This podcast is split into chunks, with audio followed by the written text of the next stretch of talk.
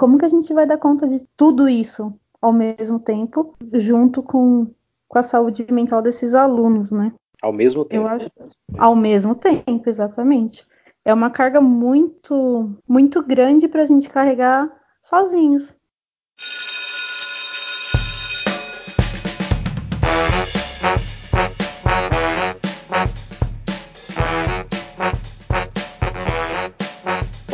Alunos! Olá, professores! Olá, você que nos acompanha e está aqui com a gente no Escola Pública Podcast. Seja muito bem-vindo. Meu nome é Luciano e eu não tenho olhos azuis, mas os alunos me amam também. Acredite nisso, eles também me adoram. e você, professora, os alunos te amam? Ai, ai. Ai, ai, eles me amam muito. Olá, Luciano. Meu nome é Dani e apesar de eu ter olhos azuis, os meus alunos me amam além disso. Mas ajuda, né? Ah, não sei. Ah, ajuda, ajuda. Não sei, não sei. Se os olhos são a janela da alma, então as suas janelas ajudam bastante, bastante.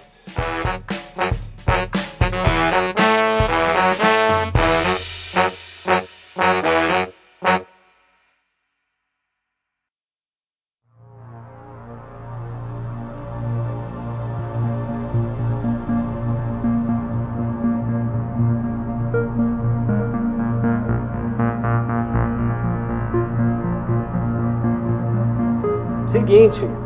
resolveu parar um pouquinho aqui a nossa vida, a nossa correria é, de professores de escolas, especialmente de escolas públicas, de fundamental e médio. Você tem fundamental ou só médio? Eu tenho uma turminha de fundamental, a maioria é médio. A gente precisava parar um pouco, sabe? Aquele filme Precisamos Falar sobre o Kevin. Precisamos falar sobre saúde mental, né? Sobre a questão que aflige alunos, uh, pais de alunos, as famílias e principalmente os professores. Né? A gente tem visto cada vez mais um número maior de professores com afastamentos de, de licenças por problemas médicos, psiquiátricos, de todo tipo, psicológicos. E, e, essa é uma questão tão pouco abordada, eu, eu diria até que é quase um tabu, né? Porque fala-se muito pouco das causas, do efeito, da, do tratamento, da cura e, inegavelmente, das consequências. Uh, você, você, tem contato com essa realidade? Você tem contato com pessoas que estão passando por esse tipo de, de, de situação? Eu tenho inúmeros casos aqui. Nossa, eu tenho muitos, é, muitos colegas passando por momentos difíceis, por afastamentos e, e assim, é nítido a abre aspas, negligência da escola com esses casos, né? Né? A gente percebe que é negligenciado totalmente a, a saúde dos professores nessa, nessa situação. Mas também dentro da nossa rotina, dentro da, da dinâmica que a escola funciona, e tudo ali é muitas vezes preto no branco, né? Vai lá, pega teu material, dá aula, acabou a aula, vai embora, volta no dia seguinte, corrige lição, passa mais lição, acabou, vai embora dentro dessa objetividade burra e, e, e surda e muda e insensível, eu, é, não é tão simples né, a gente encontrar saídas e maneiras para que, não, que não tenha tantos problemas, porque o problema existe, o que é que causa, né? qual, é, qual é a causa raiz disso tudo. Acho que é, investigar isso dá, dá, um trabalho nada, né? e a gente precisaria ter muito boa vontade política, muita boa vontade dos gestores da escola, né, para entender o que é está causando todo esse problema, o que é que está deixando esses professores tristes e o que é que está trazendo esses alunos é, das suas realidades, das suas famílias tristes. Sim, ainda acrescentaria um pouquinho de sensibilidade, né? Porque muitas vezes a gente até percebe o que está acontecendo, mas prefere fingir que não está vendo. Isso acaba complicando a situação, né? Porque é o momento que a pessoa está precisando, as, as outras estão se fingindo de cega com a situação, né? Isso em, todos, em todas as esferas. Com os professores, Total. com os alunos. Totalmente, totalmente. Que é o papel da escola na educação e prevenção de saúde mental. É um artigo. Ele tenta colocar como que a escola poderia ajudar a prevenir as doenças mentais, né? Do, as doenças do, de cunho psicológico. E aí ele não consegue, porque ele, ele fala o quão a escola é repressiva. E essa repressão acaba, em vez de melhorando ou ajudando a prevenir, acaba, acaba agravando os quadros de, de depressão, de ansiedade, enfim, as várias doenças mentais. Eu confesso que depois que eu li esse artigo eu fiquei mais preocupada do que fortalecida para trabalhar sobre isso, para trabalhar com isso, na verdade. É, tem temas que parece que a gente resolver fuçar e aprofundar é pior, né? Nossa, é, esse eu fiquei assim chocada porque eu, eu, bom, eu pesquisei várias notícias, várias coisas que vêm falando da importância de ter os, os psicólogos dentro da escola, de ter esse olhar mais humano, mais é, são notícias, né? Nenhuma pesquisa sobre. Agora, esse que é um artigo que discorre bem sobre o tema, é assustador, porque coloca a escola como um lugar onde o desejo é a ordem social e não a saúde mental, a educação do ser humano como um todo, né?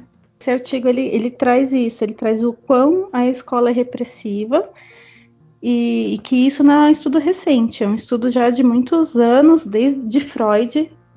E aí fala que a educação é repressiva, não tem como garantir uma boa educação em prol da saúde mental, que isso é quase impossível para os educadores, e que os educadores precisam ter, além de ter esse cuidado com os alunos, precisam ser cuidados nessa, nessa esfera também.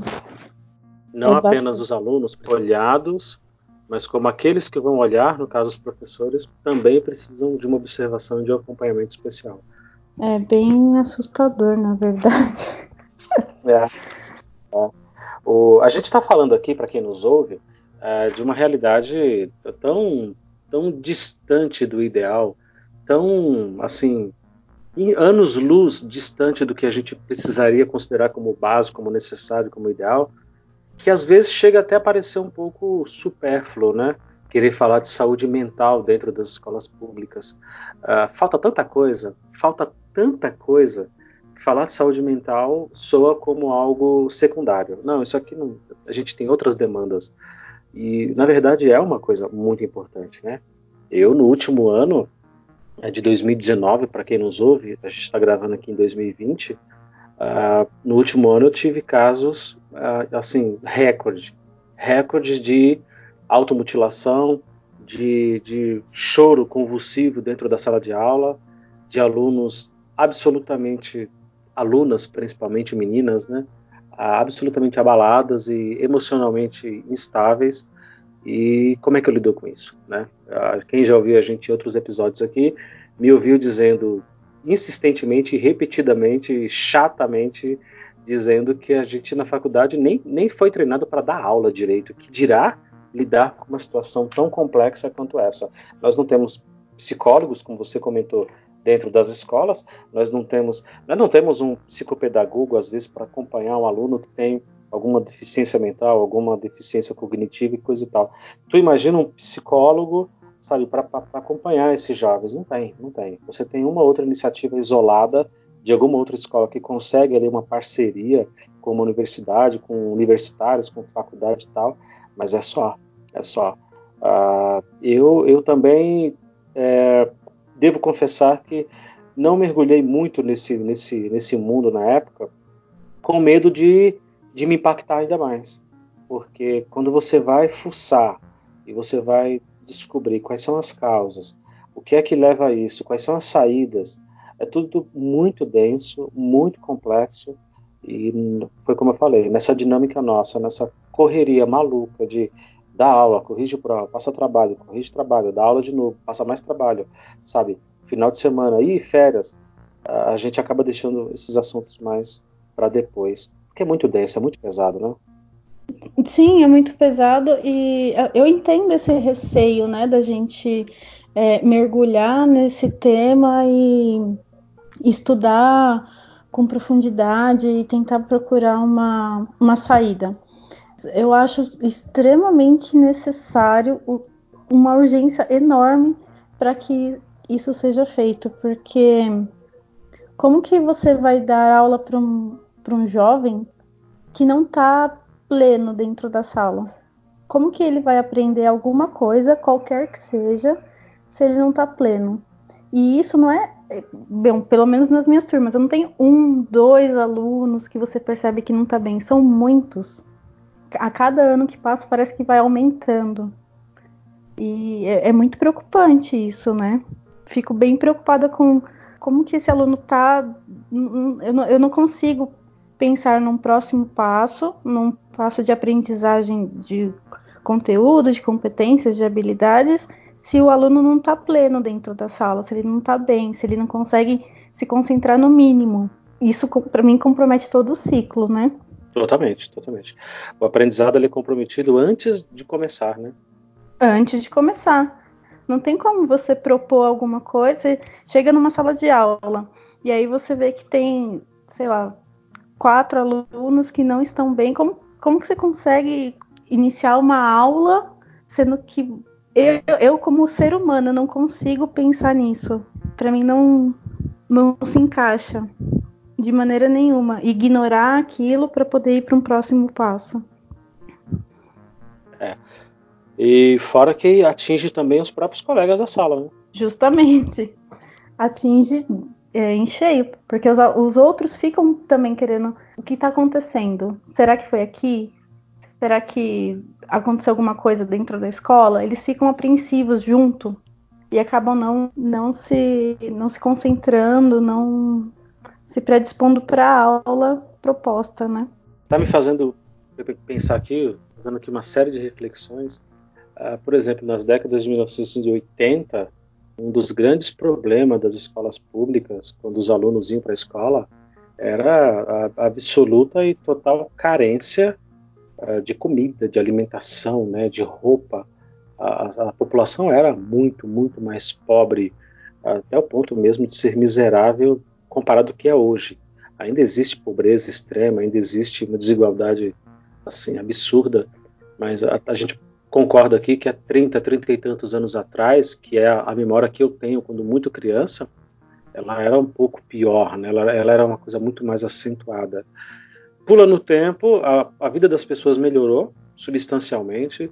As pessoas mais pobres, de alguma forma, elas têm uma televisão boa dentro de casa, elas têm uma, uma geladeira bacana, elas têm carro, elas têm, ah, sei lá, cartão de crédito, elas têm pelo menos aquilo que financeiramente dá para resolver para que saia no mínimo ali da, da pobreza extrema. Uh, mas vieram outros problemas, né? As pessoas têm comida, têm roupa, mas vieram outros problemas, todos eles associados à ansiedade. Uma era tão tecnológica como a gente está, em que as coisas, penso eu, estão cada vez mais impessoais, o respeito, a empatia, o carinho, o afeto, o toque, tudo isso está cada vez mais em segundo, terceiro plano, inclusive nas famílias, ou principalmente dentro das famílias. Uh, é muito complicado isso e você vê o resultado disso na ansiedade. Né? Esses jovens eles estão muito ansiosos, eles estão muito uh, acelerados de alguma forma pelo jogo que vai passar na quarta ou no domingo, pelo, pelo, pela série nova que eles têm que maratonar, pelo novo aplicativo que eles têm que baixar, os jogos que eles têm que jogar, pelo novo celular que saiu, modelo novo, videogame, enfim, é, é uma demanda muito grande para uma cabecinha muito pequena e eles não conseguem lidar com isso. As famílias, uma parte abandona realmente, outra parte trabalha demais e não tem tanto tempo. E onde é que isso vai parar? Na escola. Onde é que tudo vai se resolver? Na escola. Né? Quando eu estou vendo o jornal, tá lá, ah, aumentou o índice de adolescentes grávidas, porque as escolas precisam trabalhar esse tema. Uhum. Aumentou o índice de bebida alcoólica na, na, adolescência, porque as escolas precisam trabalhar. Aumentou o índice de, de, de, de contaminação de HIV, de AIDS na adolescência, ah, porque a escola precisa, porra, tudo vai nas costas da escola. É realmente um negócio pesado, pancada, e estrutura ninguém oferece para que a gente trabalhe. Uh, eu tenho visto muito aluno, muito aluno e aluna ansiosos, uh, e isso desemboca quase sempre em automutilação, em cortar os braços, e, e, e, é uma cena terrível, né? Terrível. Eu, nesse último ano, como eu disse, uma menina estava com os braços sangrando quando entrei na sala. Uh, o professor anterior não conseguiu ver isso, porque, assim, numa troca de professor, sai um, entra outro. Ela se cortou e ficou ali escondidinha, guardou e estava. Isso que é o mais é bizarro, né, Dani? Ela estava serena, ela não estava, sabe, ela estava quase catatônica, vamos dizer assim. Serena, Sim. tranquila, né? Com aquele olhar vitrificado e aquilo me assustou. Aquilo durante dias me deixou assustado. Sim, eu imagino. Eu tive um caso de uma aluna. Eu era professora coordenadora dessa turma e eu tinha dado aula para essa turma no, no dia que isso aconteceu. Ela foi para a escola, uma menina linda, inteligente. Você assim não, não, não percebe nada de anormal. Quietinha, serena, igual você falou. E eu dei aula para ela no dia. Quando foi à noite, eu tenho muito contato com os alunos, assim, além da escola, né? Por redes sociais, pelo, pelo telefone mesmo. E aí, quando foi à noite, eu recebi uma mensagem de que se eu tinha notícias dessa, dessa garota. E eu falei, não, por quê? Por que, que vocês estão me perguntando? Eles, não, professora, porque ouvi dizer que ela se suicidou. Eu entrei em pânico. Fui pra escola, que eu não dava aula à noite, isso foi à noite, aí fui pra escola, pedi para ligarem para casa dela, ninguém atendia, ninguém entendia. Até hoje você percebe, o que que eu não percebi? Com uma menina tão tranquila, tão serena, tão. Assim, assim, você não percebia a mudança de humor nela, sabe? E aí você fala, o que que eu. eu foi isso que eu, que eu comecei a refletir sobre. Falei, o que que eu não percebi, o que que eu não vejo nos alunos que acabam, que acaba chegando nesse ponto. Isso me deixou bem marcada, porque como eu era professora coordenadora, e eu tenho uma aproximação bem bacana com dos meus alunos, e nossa, eu não, não percebi nada de anormal, nada, simplesmente nada. E, e algo muito dolorido para ela estava acontecendo para ela chegar nesse ponto, né? Só para registro, a, a, essa menina se suicidou mesmo? Sim. Nossa, que triste. Muito, foi, foi muito triste. 17 anos, estava no terceiro ano do ensino médio. Uma vida inteira pela frente, né? Inteira. Muito inteligente, uma facilidade de, de aprender, assim, ela se destacava entre os outros por conta disso. Ela era muito quietinha, mas se você falasse o nome dela, todo mundo, todos os professores sabiam quem era por conta dessa facilidade que ela tinha. E ninguém percebeu nada. É, eu também tive um caso triste assim de suicídio. Uh, eu dava aula de manhã, ela era do oitavo ano, uh, certamente ali entre 14, 13 e 14 anos, e ela tinha faltado alguns dias na semana e ela não era de faltar, e eu precisava devolver as provas, precisava fazer uma ali uma, um feedback, né, de ó, sua nota é essa, você precisa melhorar essa e essa questão. Isso aqui, isso aqui você acertou. Era uma coisa minha ali que eu fazia com aquela turma em específico sobre a prova, que eu não devolvia a prova para eles ficarem, eu só deixava eles darem uma consultada, tipo faculdade, sabe? Você dá uma olhada na prova, uhum. confere e depois o professor pega de volta. E ela tinha faltado ali uns dois dias que eu tive aula e quando ela finalmente apareceu, eu olhei para ela, irônico, né, sacana como eu sou, eu falei, olha só quem resolveu aparecer na escola. Aí ela deu risadinha tal, ela tinha os olhos bem claros também, uma, ela era muito, era muito amiga de todo mundo, né, ela era muito sociável, é, não era introspectiva de forma nenhuma, era, era muito é, sarcástica também, muito irônica, muito inteligente, né, de qualquer forma. E aí eu falei, olha só quem resolveu aparecer. Ela falou, ah, pois é, vejam só, né?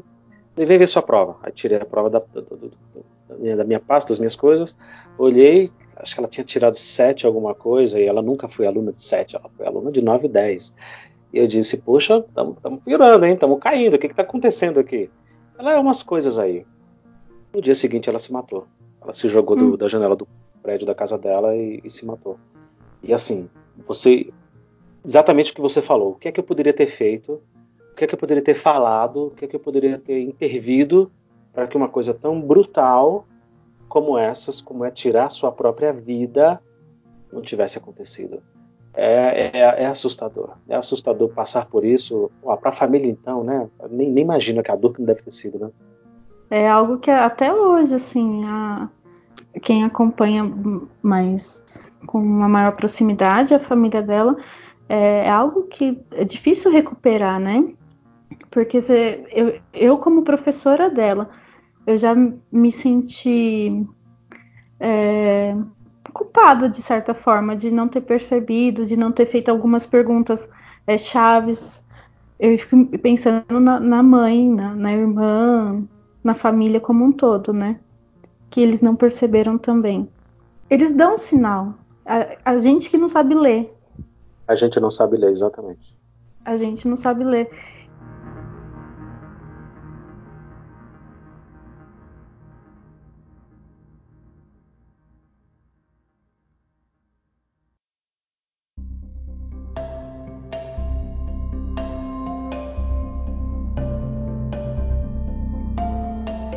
A partir daí que eu, que eu penso, quantas pessoas estão dando sinais, quantos alunos nossos estão dando sinais, colegas de trabalho, e a gente não está percebendo. Lógico, existem pessoas que têm uma empatia maior, que conseguem conversar com, com um colega, com os alunos com uma facilidade maior, mas a maioria não, não consegue captar os sinais e acaba ignorando totalmente. E isso me preocupa bastante. É, é, para quem está nos ouvindo e não é da área, não trabalha em escola, não faz ideia de como que é uma rotina dentro de uma sala de aula, de uma escola é, estadual, municipal, enfim, até particular também. A maioria dos ouvintes hoje são adultos e eles o que eles têm de lembrança da escola é o que eles estudavam quando eram crianças, adolescentes. Não fazem ideia de como é a rotina de uma escola é, pela, pela visão de um adulto, né? no caso a nossa visão aqui. Ah, Pode, qualquer pessoa pode estar pensando, nossa, mas aí o aluno está ali deprimido, está ali chateado, casos extremos como automutilação que eu comentei, tá, isso daí é o que a gente consegue enxergar e é muito assim, evidente, não tem como não, não ver. E a gente tenta ali socorrer dentro do que pode, dentro do que sabe, dentro do que entende, com outros colegas, às vezes com a própria sala, com a gestão da escola, com a coordenação. Aí vai, faz uma campanha, elabora um trabalho, elabora uma coisa de conscientização, mas a imensa maioria dos casos não são visíveis, né? Pelo contrário, essa moça mesmo que, que se jogou da, da janela do, do, do, apartamento da família, da casa dela, do quarto dela, mas em hipótese nenhuma, ela estava lá, ela estava tinha uma série de problemas ali, o namorado, a família proibiu, e ela, e ela ameaçou, e a família não levou a sério, e ela ameaçou, e ela estava muito chateada. Mas assim, problemas de adolescência, né? Você vai dizer que agora que toda, toda vez que um pai ou uma mãe implicar com o namorado da menina, a menina vai se matar, e isso é uma regra e a gente precisa fazer uma intervenção com relação a isso? Não necessariamente. A maioria desses problemas são invisíveis e a gente não faz ideia, não faz ideia, a mais remota ideia do que fazer, ou como detectar, ou como acompanhar. Né? E isso é muito complexo. Isso precisava de um profissional, né? precisava que alguém realmente entendido da área, que estudou a vida inteira para isso, que se formou para isso, que lidar com esse tipo de situação, essa pessoa vai ter um olhar crítico, ela vai ter um olhar muito, muito é, direto com relação a isso. E não nós, né? Tá ali a professora Dani entrou, ela precisa falar da estrutura da célula. Né? Eu entro, preciso falar de gráfico cartesiano em matemática. Poxa vida, não, Aí você para uma aula, conversa, depois para uma outra, às vezes conversa, tenta ali conscientizar, tenta ali levantar o ânimo da pessoa. Mas não é assim que funciona, né? Não é assim. A gente não consegue. Sociedade, vou falar com vocês. Sociedade, nós não conseguimos enxergar essas coisas. A gente não tem o olhar para isso. A gente não foi treinado para isso. O que a gente percebe e nota, ou é muito evidente, ou pura e simplesmente pela sensibilidade de um ou outro professor, de, de notar, né? E aí eu incluí a questão do bullying, né, que também é uma, uma causa raiz forte, né?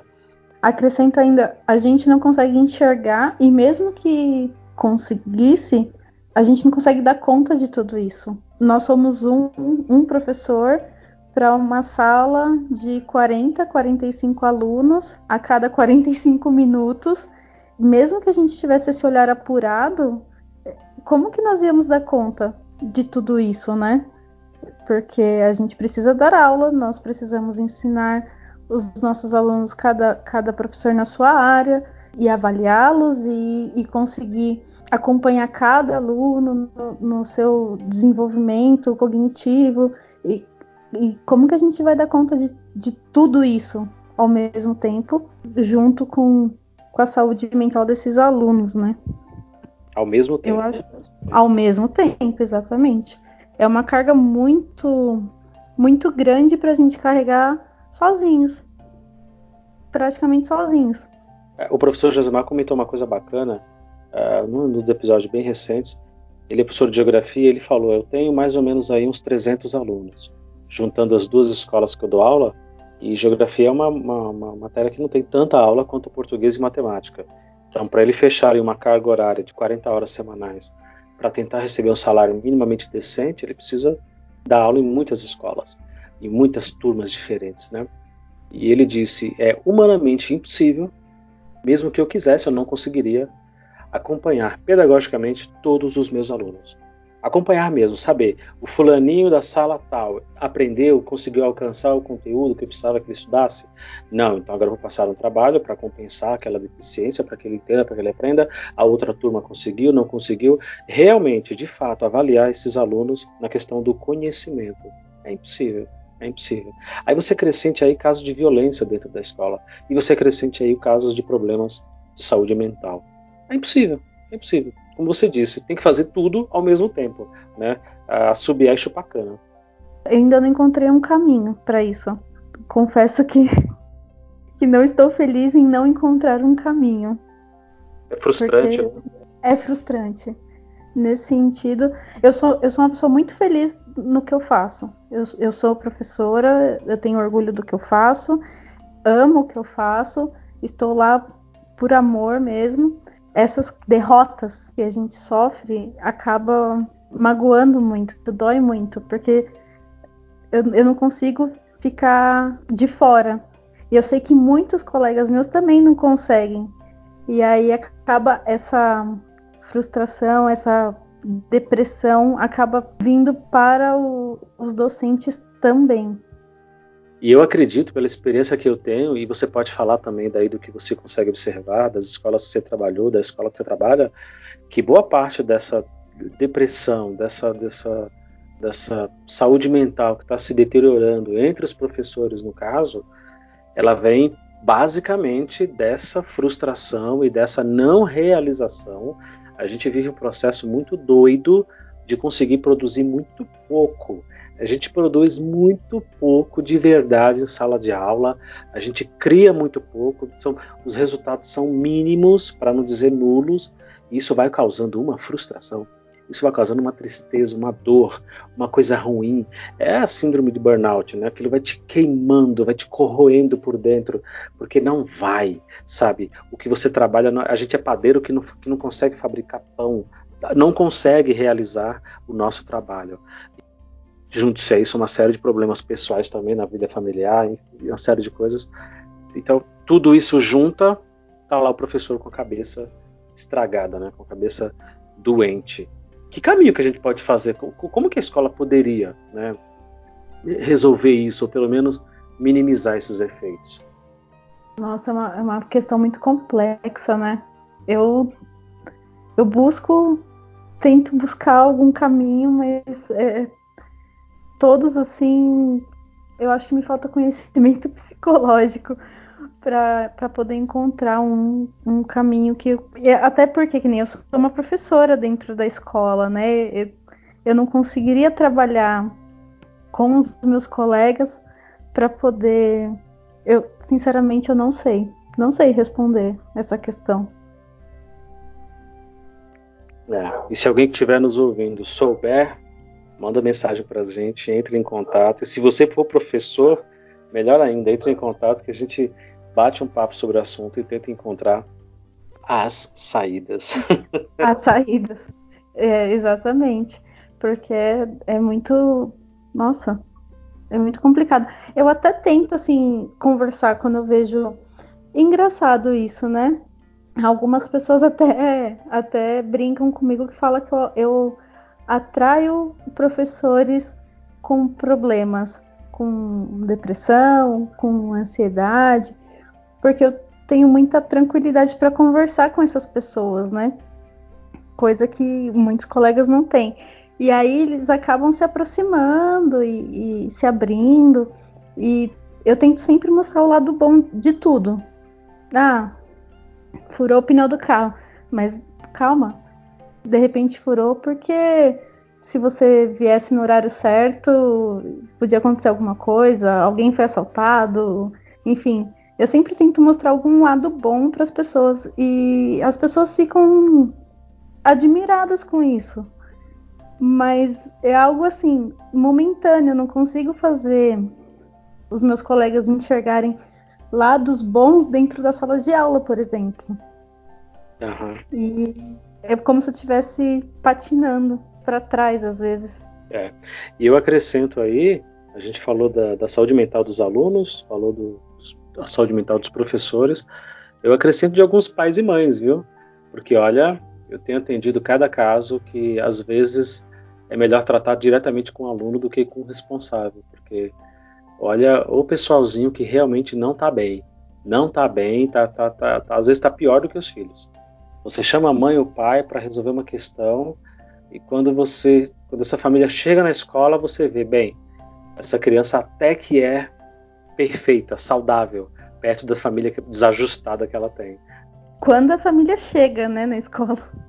Quando vai, né, exatamente. Quando vai, porque assim, tem alguns casos mais delicados, né? O ano passado eu tive um aluno que ele chegou a falar para mim, para uma outra professora, que ele tinha uma data para tirar a própria vida, que ele já tinha um plano e a gente ficou super preocupadas. Nós duas ficamos em pânico, porque até onde ele tá falando sério, até onde ele quer chamar atenção. E aí você, eu, a gente pediu para conversar com a mãe, a mãe foi até a escola e a gente começou a perguntar como que ele era em casa, como que a mãe muito mais deprimida que ele. E aí a gente pensou como que a gente vai contar para essa mãe que o filho tem essas falas e, e não de repente agravar o quadro de ambos. Você imagina, você como pai receber a notícia que a sua filha tá pensando em algo extremo desse jeito, sabe? É muito é. assustador. Eu acho extremamente assustador isso. É, eu também, me arrepia só de imaginar. E a gente aqui está falando, às vezes, de coisas muito simples. Né? Um problema de comportamento, um, um, um, comportamento abusivo com relação aos colegas, aquilo ali já indica alguma coisa que não está legal. Não está legal. Pode ser que não seja necessariamente um, uma questão mental profunda, mas algo na família não está bem, algo na, na linha temporal daquela pessoinha ali não está desenvolvendo muito bem.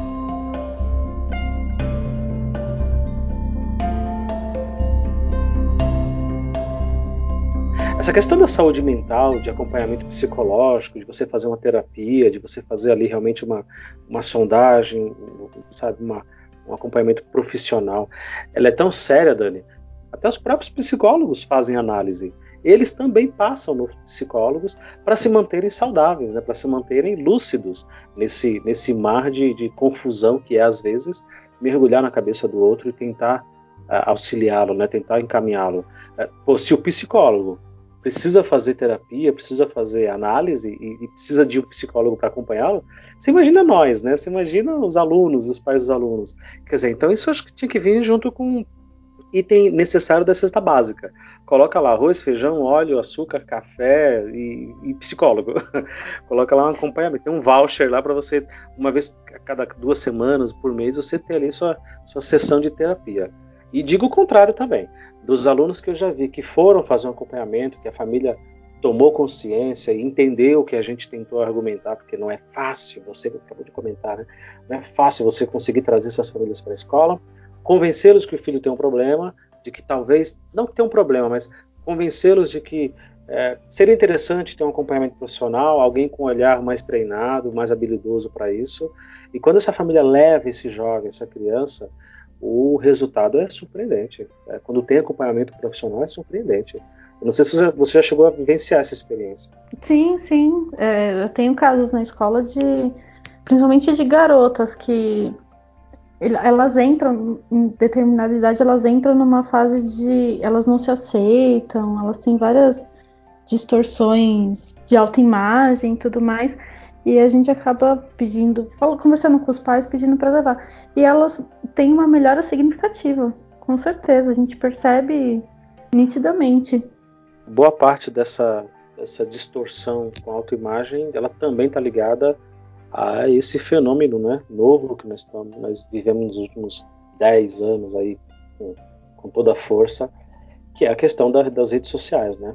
O aluno ele entende que ele precisa manter aquele padrão, que ele precisa estar dentro daquele padrão e que ele precisa fazer tudo o possível para atender aquele padrão. E aí, como é que a gente desmonta isso?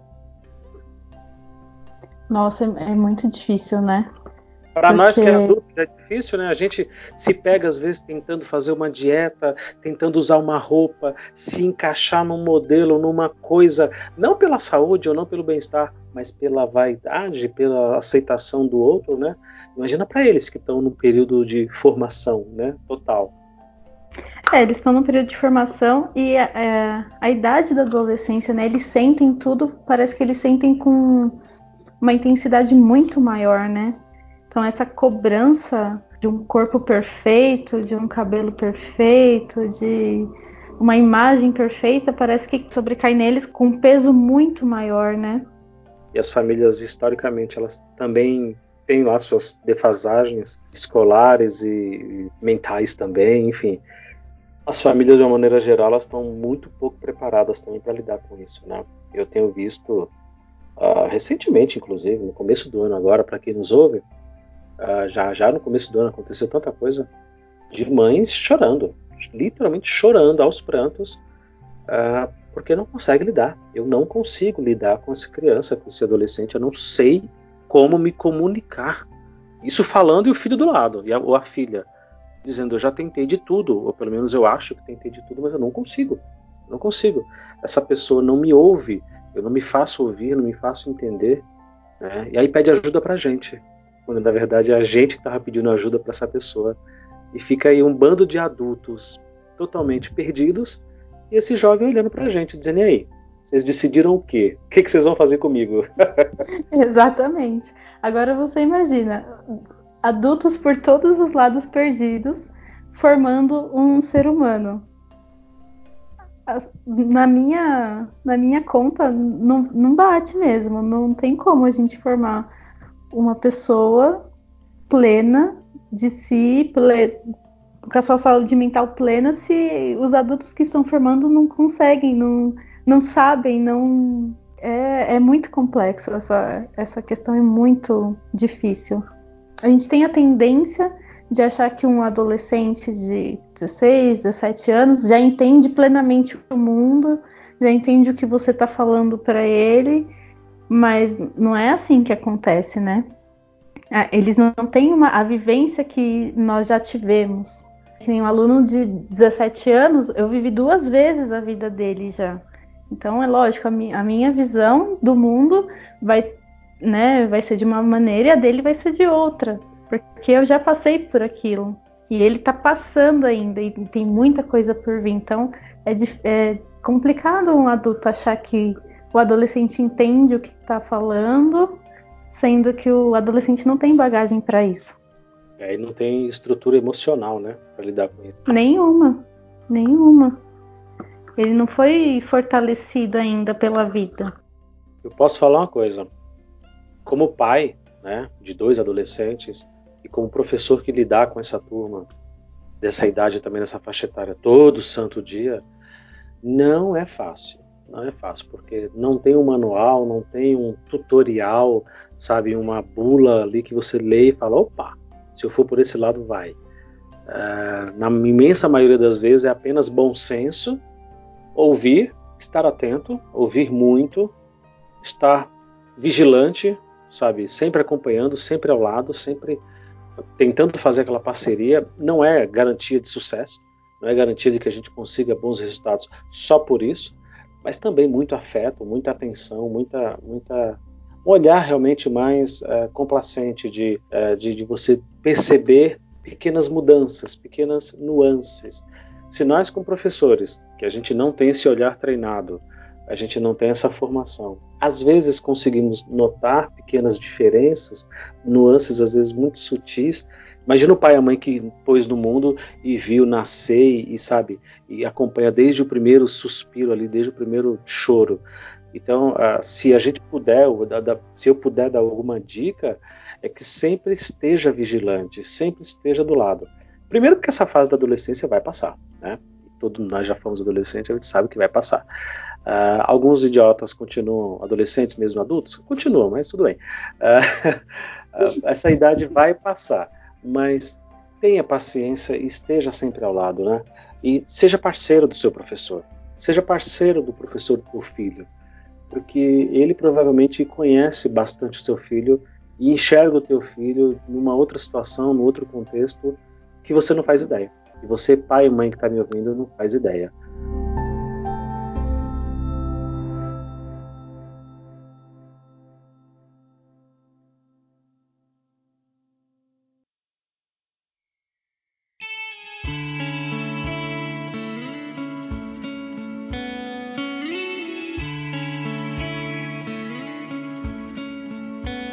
Uma das minhas muitas ideias e vontades quando eu criei o Escola Pública Podcast foi, de fato, trazer a voz do professor que está no chão de sala, tá no chão da escola, na linha de frente, lá na ponta, e que lidar e que tem que resolver uma série de questões. Uh, nessa minha breve pesquisa, fui fazer sobre saúde mental relacionada à escola, relacionado à, à educação, Uh, tem uma frase bonitinha, olha só como é fofo, né? Uma especialista diz lá pelas tantas: não tem como separar educação de saúde, porque não temos como separar um indivíduo. A escola tem a chance de fazer a intervenção precoce, que garante uma evolução mais positiva do caso, afirma a especialista Daisy Ruiz, que é especialista na área da saúde mental. É que assim, vamos lá. É bonitinho quando você coloca desse jeito, mas não tem como fazer, não tem estrutura. Você coloca isso numa matéria é, fofa de um, de, um, de um grande portal, de que a escola tem a chance de fazer uma intervenção precoce, porque a escola está ali com o indivíduo todos os dias e coisa e tal. Tá, algumas coisas são óbvias, e isso é óbvio, a escola tem a chance, mas ela não tem nenhuma ferramenta, ela não tem nenhum material humano para conseguir fazer isso. E aí? E aí, professora Dani, você lá no meio da tua aula de biologia, você vai parar e vai falar de saúde mental, você vai tirar da onde? Qual é o conteúdo embasado no, sei lá, penso eu, posso até piorar a situação, né, se eu, se eu abordar as coisas de um jeito errado, né?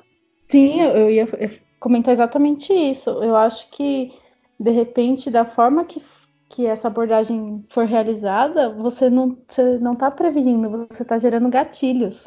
Boa. E muitos gatilhos porque você não sabe como que. Você, primeiro que você não sabe abordar o tema. Você, né, nós professores não sabemos abordar o tema.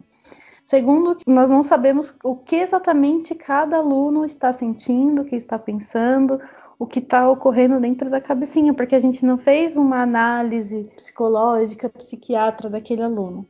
E aí você, de repente, do nada chega com um tema. Vamos falar sobre saúde mental, vamos falar sobre depressão vamos falar sobre toque. Muito delicada essa abordagem dentro da escola, apesar de achar necessária, eu tenho os meus receios também. É, eu vou dar um exemplo prático. Quando a gente está sentindo alguma dor, algum mal-estar, qualquer coisa, tá? Pode ser uma coisa física, mental, enfim. Você não está legal ali, aí você, pô, não vou no médico, tal, joga no Google, né? Joga no Google os sintomas. Porra, Dependendo do que você jogar no Google, você tem câncer. Porque o algoritmo ali ele é burro, ele é frio. Ele vai uhum. buscar ali alguns elementos e fala, querido, você tem cinco dias de vida, começa a se despedir de todo mundo. Simples assim, desse jeito. Então, eu começo a falar um monte de abobrinha dentro de uma sala de aula, sem ter formação, sem ter, é, sem ter sido capacitado para isso, o aluno vai começar a me olhar e falar: peraí, eu tenho isso daí que ele está falando. E caramba, aquela tristeza que eu tava naquele dia quando eu vi Marília Mendonça, que eu tava chateado na minha casa. É isso, eu estou deprimido, eu estou no estágio 3, 4 de não sei das quantas. Então, assim, isso é muito perigoso. Às vezes, não falar nada é melhor do que falar uma bobagem. Né? Eu me preocupo demais, demais, demais. Eu tenho um dado aqui assustador, é, falando dos professores, de que 66% precisam se afastar do trabalho. E destes, desses 66%, ou seja, mais da metade desses profissionais, quase que todos, 87%, acredita que o trabalho piora a saúde mental deles, piora o desgaste emocional que eles passam. Uh, essa, essa, pesquisa da educaçãointegral.org.br, que é a fonte aqui como referência, uh, educaçãointegral.org.br uh, como fonte. Então veja, mais da metade dos profissionais acredita que precisa se afastar do trabalho e desses, quase que a totalidade, 87%, tem, garantem que o trabalho piora muito o seu serviço, piora muito a sua saúde, a sua condição de saúde. Poxa, eu acho que a profissão de professor se compara aí no caso à profissão, profissão de um policial praticamente, né? De, de tanto estresse, de tanta exposição a um problema de saúde gravíssimo. Ah, nós estamos à beira da loucura. É isso mesmo? Sim, eu não tenho dúvidas disso. Nós somos um grupo muito exposto, né, a tudo que a sociedade tem, porque a escola é o reflexo da sociedade, é uma parcela da sociedade dentro de um prédio, praticamente. Então, tudo que acontece lá fora reflete dentro. E, e quem está absorvendo isso? Quem está sofrendo as pressões para resolver tudo isso? Professor. Nós, os professores. E, e sabemos resolver? De forma alguma. O que a gente faz é remediar e apagar incêndio, né? Sim. A, apagar incêndio é com a gente mesmo. A coisa explode lá fora, explode na casa do aluno, explode na rua, e, e isso chega dentro da escola porque a escola ainda, pelo menos pelos meus alunos, eles ainda veem a escola como um lugar seguro. É para onde eles fogem, literalmente. Dessas bombas que explodem lá fora, eles fogem para dentro da escola para tentar se proteger, para tentar esquecer. Não sei explicar o, o motivo, mas. É, a escola ainda é um reduto neutro, né? É um reduto é, livre de todos os julgamentos, de todas as, as opressões que, seja lá quais forem, que esses alunos passem na rua, no trabalho, boa parte já trabalha, pelo menos no ensino médio, né, quando o ensino médio é à noite, na casa deles, com as famílias, com o madrasta, com o padrasto, com avós, com os tios, e a escola acaba sendo um terreno, uma zona livre, né, que você pode ser um pouco mais você, às vezes nem sempre a melhor versão de você mesmo, mas que você pode ser um pouco você mesmo ali eu concordo. Eu acho que a gente tem de fato ali uma, uma oportunidade maravilhosa de acessá-los. Mas eu não, eu não saberia como fazer isso. Eu não saberia. Esse é o episódio da gente dizer: não sabemos o que fazer. Entendemos o problema, é. reconhecemos a questão, mas não sabemos o que fazer. Né? E, e, pior, medo de fazer besteira, de fazer caca e de estragar aquilo ali. Né? Ah, é uma outra coisa que é muito importante também a gente pontuar aqui: a sociedade espera muito da escola, não nos oferece nenhuma ferramenta para isso, mas também tem coisas que a gente poderia abordar e que a sociedade diz: não, opa, isso aqui não. Você não vai falar de política na escola, por exemplo, né? Você não vai falar de educação sexual nas escolas. Não, imagina ensinar como é que se coloca um preservativo. Vocês acham que a minha filha vai transar? Meu querido, ela vai. Você pensando ou não, você querendo ou não, um dia ela vai. Pode ser agora com 17, 18 anos, pode ser com 20, mas ela vai. E eu prefiro que ela tenha todas as informações possíveis necessárias e importantes para que ela tenha uma vida plena e não pegue uma doença, não adoeça, não se exponha a um risco desnecessário. Então, da mesma forma, o menino. Então veja, a sociedade espera um monte de coisas da gente, mas ao mesmo tempo ela fica negligenciando ferramentas para a gente fazer isso e fica negligenciando uh, e fica nos proibindo de, de, abordar determinados temas. Então, assim, é uma situação esquizofrênica. Agora, quem está perdido aqui olhando os, as pessoas discutir somos nós, porque eu não sei para que lado olhar, eu não sei que, que atitude tomar. Você falou da educação sexual, né? Eu, eu sempre tenho. Eu sempre deixo esse tema do meio do ano para o final, porque eu tento me ligar emocionalmente vai, aos alunos para que o trabalho flua melhor quando chega nesse ponto. Porque eu tenho um receio enorme, enorme de como essa informação vai chegar nos pais dos alunos. Porque eles precisam, eles precisam da informação. Isso é fato. Porque a maioria, a maioria dos meus alunos não conversam sobre sexualidade em casa com os pais ou com algum familiar, com medo da repressão, com medo do julgamento, enfim, os N medos que a adolescência traz, e muitas vezes os, os pais também acabam colocando esses medos, né? Mas eles não conversam. E o, qual é o lugar onde eles vão ser livres, onde eles serão livres para poder falar sobre isso? Na escola, na aula de biologia. Eu preciso trabalhar esse tema. Não deixo de trabalhar. Em nenhum ano, né? Nunca deixei. Mas é algo que eu preciso ter muito tato, porque é, é muito complexo. Muito complexo para evitar que a família se sinta ofendida, que a família é, pense que estou estimulando eles, né? Ah, agora vocês são livres porque vocês sabem, não, e não é isso, a gente sabe que não é isso. A orientação dentro da escola passa longe disso, né? De incentivar os alunos a sair fazendo tudo o que querem, né? eu fico imaginando então, com toda essa, com todo esse cuidado, esse tato que você está dizendo aqui que precisa ter, e eu compartilho da sua, da sua, do seu sentimento, porque também já tive que passar por isso. Apesar da aula de matemática, já fiz ali caixinha de perguntas, sabe? É, porque foi necessário intervir, foi necessário abordar algum tema ali pontualmente ligado a essa, essa parte da sexualidade, sabe? Da, da, de inúmeras dúvidas que eles tinham. Você imagina tudo isso, para quem está nos ouvindo, acrescentando aí uma discussão homossexual, por exemplo. Aí pronto, aí a gente entra em pânico, né? Porque como é que isso vai chegar em casa? O professor de uhum. ciências de biologia estava abordando uh, assuntos homossexuais e tirando dúvida dos alunos. Olha só. Uhum. É muito complexo. Eu não sei, eu não sei se na sua escola tem casos assim. Eu tenho um caso de aluno transgênero. Não, não tem.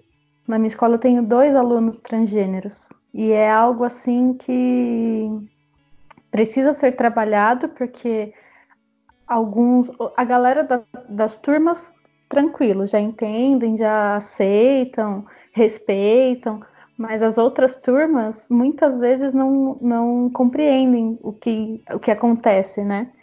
E, e, a gente sabe, temos muitas famílias conservadoras, famílias que não gostam que aborde o tema, enfim, os N motivos lá que, que as famílias acham que são plausíveis, né? É algo muito complexo para se trabalhar e necessário.